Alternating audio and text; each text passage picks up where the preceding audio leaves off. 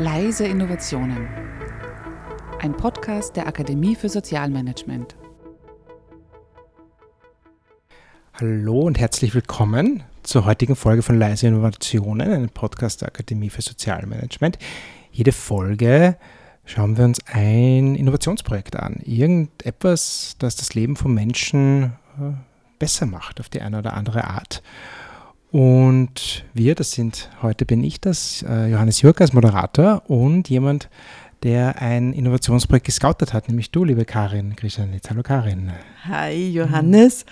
Ja, wieder mal ein Projekt gescoutet und zwar ähm, diesmal äh, habe ich wie immer ein Symbol mitgebracht, das hoffentlich äußerst rätselhaft ist, sodass du niemals auf die Spur es ist ja wieder so, dass welche Innovation es sich da handeln könnte. Ich okay. lege es auf den Tisch. Okay, es sind drei Dinge. Ein Hut, ein Zylinder, eine Karte mit noch einem Zylinder, schaut so aus wie so ein Uni-Abschluss, äh, so ein Hut, den man beim Uni-Abschluss so in die Höhe wirft irgendwie. Also es hat vielleicht was mit Bildung zu tun. Mein Gott, er, ist also, einfach, er kommt allem auf die allem Spur, auf die Spur. aber wo, welche spezielle Bildung welche spezielle glaubst du Bildung? hier? Und und dann hast du noch so eine schöne Karte mit einem Zitat, das ich jetzt vorlesen muss. Hoffnung ist nicht die Überzeugung, dass etwas gut ausgeht, sondern die Gewissheit, dass etwas Sinn hat, egal wie es ausgeht. Mhm. Sehr schön, Václav Havel. Genau, ja, das habe ich heute auf dem Tisch hier gesehen im Kardinal Könighaus, wo wir wieder aufnehmen. Und ähm, da habe ich mir gedacht, das passt wahnsinnig gut zu dem, was wir heute hier als Beispiel sehen. Das ist aber sogar gut ausgegangen dieses Beispiel. Und draußen vor der Tür wartet ähm, jemand, der das genauer erklären kann. Bitte, hol sie rein, bin schon sehr gespannt. Also es geht um ein Bildungsprojekt. Es hat was mit Hoffnung zu tun. Und die Karin öffnet gerade die Tür. Und ah, jemand sehr bekannter kommt rein. Hallo, liebe Conny. Hallo, liebe Johannes. Bitte, Conny, nimm Platz. Danke. Also, Oft ist es ja so, dass ich die Personen nicht kenne, die kommen. Diesmal ist es eine, eine bekannte, auch ASOM-Kollegin. Ja, hallo. Conny, magst du dich vorstellen und natürlich auch dein Projekt? Was, was, was hast du da mitgebracht? Ja, natürlich. Ähm, ja, danke für die Einladung. Mein Name ist Conny, Conny Burtscher und ich arbeite seit nunmehr fast zehn Jahren für Concordia, Sozialprojekte. Wir haben Projekte in Osteuropa, arbeiten dort mit Kindern, Jugendlichen, Familien und begleiten die in eine äh, Selbstständigkeit in irgendeiner Art. Und ja, da war ich für unterschiedliche äh, Bereiche tätig in den letzten Jahren, angefangen von der Volontärin und dann zu etwas, was ich heute vielleicht mitgebracht habe. Das wäre dann alles, was mit der Concordia Academia zu tun hat. Ah, okay. Das hier, unser Symbol. Jetzt löst es sich jetzt löst ein bisschen sich, Du hast ein Symbol mitgebracht. Ah mhm. ja, eine, einen akademischen Hut. Abschlüsse und so weiter. Also jetzt nicht ganz akademisch, aber zumindest valide. In die Richtung, ja, genau. genau. Zumindest der Name. Ne? Akademische Akademie, das könnte schon genau. in diese Richtung führen. Ja, ganz. Also insofern so spannend, weil wir ja da auch schon ASOM und Akademie ja. Concordia schon, schon ähm, zusammengearbeitet haben, immer wieder auch. Aber magst du mal beschreiben, was, was, wer ist denn die Zielgruppe? Wen bildet sie aus? ja, was? genau, danke. Also das Ganze geht, äh, wie du sagst, schon länger zurück auf eine Idee von, von meiner Kollegin, die auch jetzt noch dafür verantwortlich ist für die Akademie, für die Irina im Jahr 2015 wo es darum gegangen ist, in Rumänien zu schauen.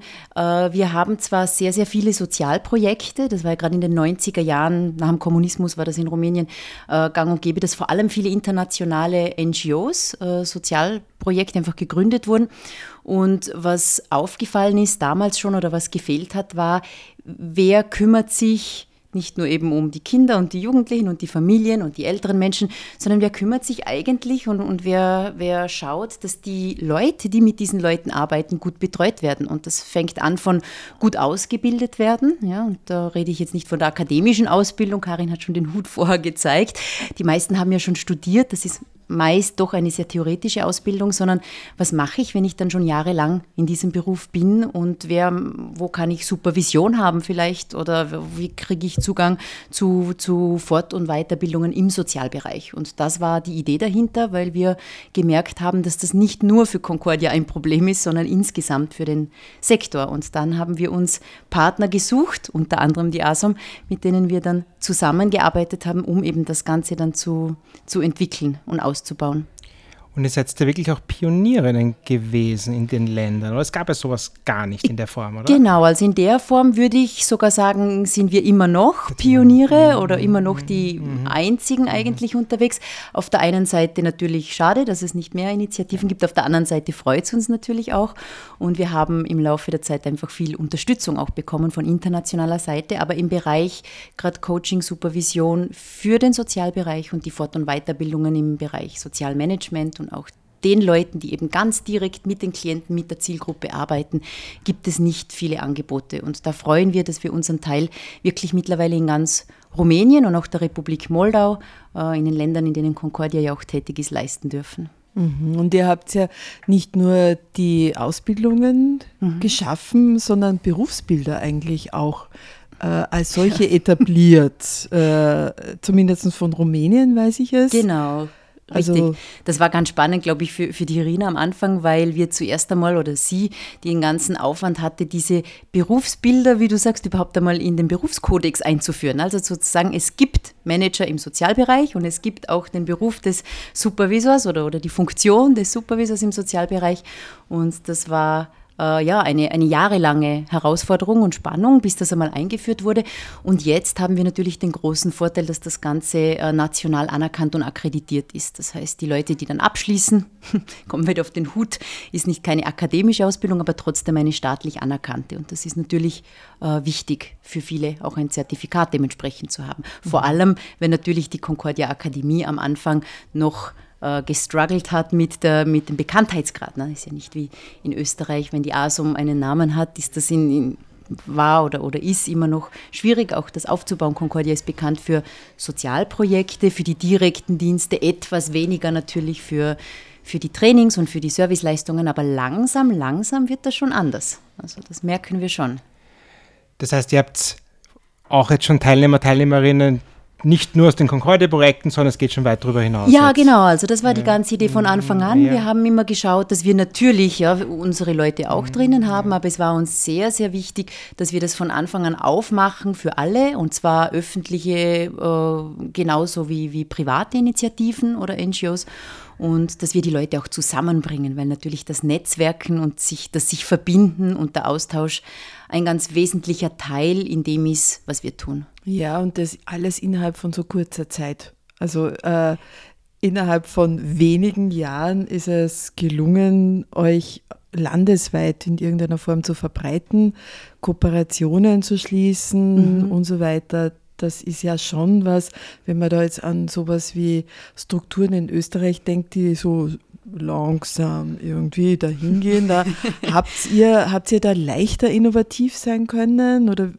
könnt, wie würdest du das beschreiben? Ja, ich glaube, es sind zwei Dinge. Also zum ersten, glaube ich, ist es auch eine kulturelle Angelegenheit. Etwas, was mir sehr gefällt und mich auch immer noch sehr fasziniert, ist einfach, dass in unseren osteuropäischen Einsatzländern und jetzt da allen voran Rumänien, wenn wir davon ausgehen, dass wir dort begonnen haben, die Dinge einfach sehr schnell passieren, die Leute wahnsinnig begeisterungsfähig sind und, und gut auch sind im Improvisieren und im einfach mal machen. Ja, also wir haben nicht so lange geplant, sondern einfach mal gemacht. Und das hat natürlich gewisse Vorteile und dann gibt es Stolpersteine natürlich auch und Rückschläge, aber mit dem Durchhaltevermögen und auch mit der Unterstützung, natürlich auch von, von internationaler Seite, auch von der Mama-Organisation von Concordia sozusagen, ähm, ja, dass da relativ schnell und, und zumindest innerhalb unbürokratisch durchgebracht. Ansonsten war es schon eine, eine große Bürokratie natürlich, das Ganze einzuführen.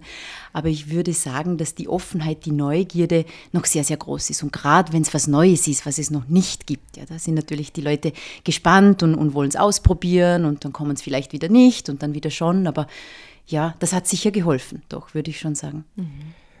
Und ich finde euer Projekt auch insofern so spannend, weil also es ist einerseits innovativ, als dass ihr Angebote für eine Zielgruppe, eigentlich eine Zielgruppe mal schafft, ein Berufsbild schafft, ja. dann Angebote für diese Zielgruppe, aber auch eigentlich so eine komplett neue Didaktik und Art zu lernen etabliert. Also das ist ja auch so ein, so ein Kulturwandel in, in der Lernkultur. Mhm. Ja, genau. Also was ich spannend finde, was sicher dem ganzen Schnellen, was du gerade angesprochen mhm. hast, Karin, gegenübersteht, ist, dass die Reflexion eher nicht bekannt ist. Ne? Und alles, was mit Reflexion über meine eigene Arbeit zu tun hat, die ja auch eben in der Supervision sehr äh, entscheidend ist, aber auch sich diese Zeit zu nehmen und anzuerkennen, dass alles, was ich in dem Bereich für mich tue und wenn ich im Team äh, Probleme anspreche und wenn wir uns die Zeit nehmen, darüber zu sprechen und sich das anzuschauen, dann ist das ein wichtiger Teil meiner Arbeit. Das anzuerkennen war vielleicht die Kehrseite von dieser Schnelligkeit und die Schnelllebigkeit, ja, die es immer gibt. Und das war sicher am Anfang eine große Herausforderung. Also das, das Reflexive, das würde ich so als größte, äh, vielleicht auch als größte Innovation in unseren Programmen für die, die Kultur sehen. Und das andere ist, glaube ich, schon auch insgesamt einfach die Anerkennung, dass Weiterbildung oder Lifelong Learning einfach extrem wichtig ist und dazugehört. Ja. Und gerade im Sozialbereich, wo sich, der sich schnell wandelt und die Problematiken sich schnell entwickeln, äh, wo wir uns anpassen sollten oder müssen, ja, äh, ja dass das wichtig ist dafür. Mhm. Mhm. Welche Wirkungen seht ihr schon? Also was, was, was könnt ihr beobachten? Ja, also die Wirkung, die wir jetzt sehen, am Anfang war es ja, wir mussten schauen, dass wir das Ganze auch irgendwie finanziert bekommen und zwar so, dass nicht die Sozialarbeiter oder auch die Manager das selber zahlen müssen, wenn sie zu den Kursen kommen. Ne? Das heißt, das konnten wir, weil sich die Organisationen nicht leisten konnten und auch noch nicht zur Gänze können ähm, und die, die Einzelpersonen auch nicht oder schon gar nicht. Aber die Wirkung, die ich jetzt sehe, ist, äh, es gibt immerhin jetzt Beteiligungen, also wir müssen nichts mehr sozusagen for free oder gratis anbieten, wollen wir auch nicht. Also ganz, ganz mhm. wichtig von Anfang an, dass dieser Wert auch, auch dabei ist. Und dann gibt es halt viel, wir arbeiten viel mit Stipendien oder mit sonstigen äh, Unterstützungen aus, von, von Firmen oder von Organisationen äh, oder Stiftungen. Aber es, diese Wirkung äh, sehen wir schon, dass die Leute bereit sind, prinzipiell in ihre Fort- und Weiterbildung zu investieren. Das ist das eine. Und das andere, und das ist, glaube ich, wirklich diese Türklinkenarbeit, ist das Herumfahren in, im ganzen Land oder in den Ländern und die ganzen Einzelgespräche zu führen und zu schauen, dass man überhaupt einmal reingelassen wird, um Supervision einmal machen darf mit den Teams, weil gerade bei den Führungskräften oder auch den Entscheidungsträgern die, die das Verständnis oder das Einsehen dafür fehlt. Also der Sozialarbeiter soll halt seine Arbeit machen, seine Klienten besuchen und fertig und das zu machen und zu zeigen und dann mit den Berichten und immer wieder rückkehren und dann auch angefragt einmal werden, hey, wollt ihr auch zu uns kommen, Supervision zu machen, was wir jetzt immer öfter haben. Sogar so viel, dass wir zu wenig Supervisoren mittlerweile haben, um alles abdecken zu können. Müsst mehr ausbilden. Ja, ja, genau. Also wir haben ja auch die Ausbildung wirklich zum für die Supervisoren, damit genau. sie dann selber Supervision machen können. Das zieht Kreise, also das wird mhm. immer größer mhm. und das ist schön. Und äh, Irina und du, ihr seid beide Leiterinnen in bestimmten Phasen eben der Akademie. Du gewesen, Irina ist es jetzt ja. wieder nach ihrer Karenz. Habt ihr da eigentlich einmal gedacht, wir sind jetzt innovativ oder so? Oder wie war das? Oder, oder wie war der Spirit? Äh, ich glaube, die Irina mehr als ich, um ganz ehrlich zu sein. Ich weiß nicht, ich würde mich nicht unbedingt als sehr innovativen Menschen äh, ansehen. Ich glaube, ich bin ganz okay im Implementieren von Ideen, wenn ich von etwas überzeugt bin. Und ich bin und ich war und ich bin so von Anfang an von dieser Idee sehr überzeugt. Und bei der Irina würde ich sagen, sie hat einen natürlichen Hang zur Innovation. Ich bin mir nicht sicher, ob wir darüber ganz bewusst jemals gesprochen haben, dass das jetzt etwas Innovatives ist, aber wir haben auf jeden Fall darüber gesprochen, dass es etwas sehr Notwendiges, vielleicht sogar Naheliegendes und etwas Wunderschönes ist. Also das sicher, was wir unbedingt machen wollen. Und ja, viele Ideen also, kommen dann auf den Weg. Ne? Ich, ich, kann mir auch vorstellen, kongeniale Partnerinnen, äh, Absolut, ja. die das wunderbar zusammentragen, ihre Stärken. Aber dieses, äh, was, was mir eben da so in der Begleitung auch aufgefallen ist, dass während des Tuns, glaube ich, die Tragweite noch gar nicht so deutlich war, was das ja. tatsächlich an Veränderung bewirken kann. Das glaube ich auch. Also das glaube ich, dass das oft so ist und das war bei uns ganz sicher so, dass man am Anfang, das war nicht absehbar und viele Dinge haben uns dann gefunden oder haben die Akademie gefunden und es ist immer noch so. Und wenn die richtigen Leute und Partner dann plötzlich kommen und man Ja zu vielen Ideen sagen darf und wir hatten dann das Privileg, dass viele Dinge auch aufgegangen sind, dann ist das schon sehr schön, wenn man dann zurückblickt, wie du sagst, und sich denkt, mein Gott, das hätten wir uns nie gedacht. Ja, und das ist sicher so. Mhm. Jetzt ähm, ist es ja auch gerade in den Ländern, äh, wo er tätig ist, nicht ganz einfach. Also es ist mhm. äh, einfach jetzt irgendwie mit dem, mit dem äh, Krieg in der Ukraine. Ja. Welche Herausforderungen gibt es jetzt auch für die Akademie, mhm. was das betrifft in den letzten Monaten? Mhm.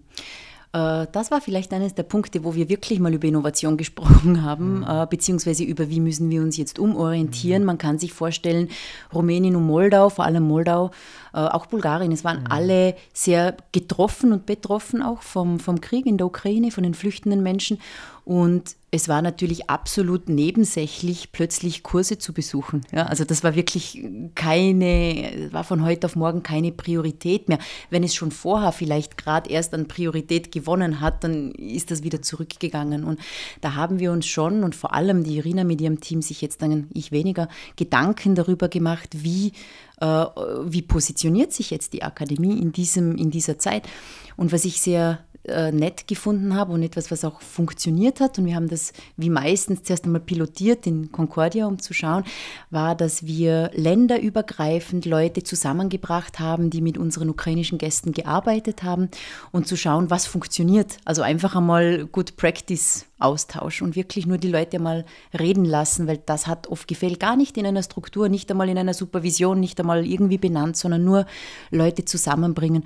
Und das funktioniert jetzt immer noch am besten, weil wenn emotional viel getan wird oder viel da ist, müssen die Leute es irgendwo loswerden. Und gleichzeitig gibt es eben so viele tolle Beispiele von Leuten, die da tagtäglich drinnen stecken und an deren Know-how wir sonst gar nicht kommen würden. Und aus dem ist ein ganzes Interventionsmodell jetzt entstanden. Mhm. Und ähm, ihr schaut ja auch organisationsintern auf eure Führungskräfte ja. äh, in einer strategischen Form.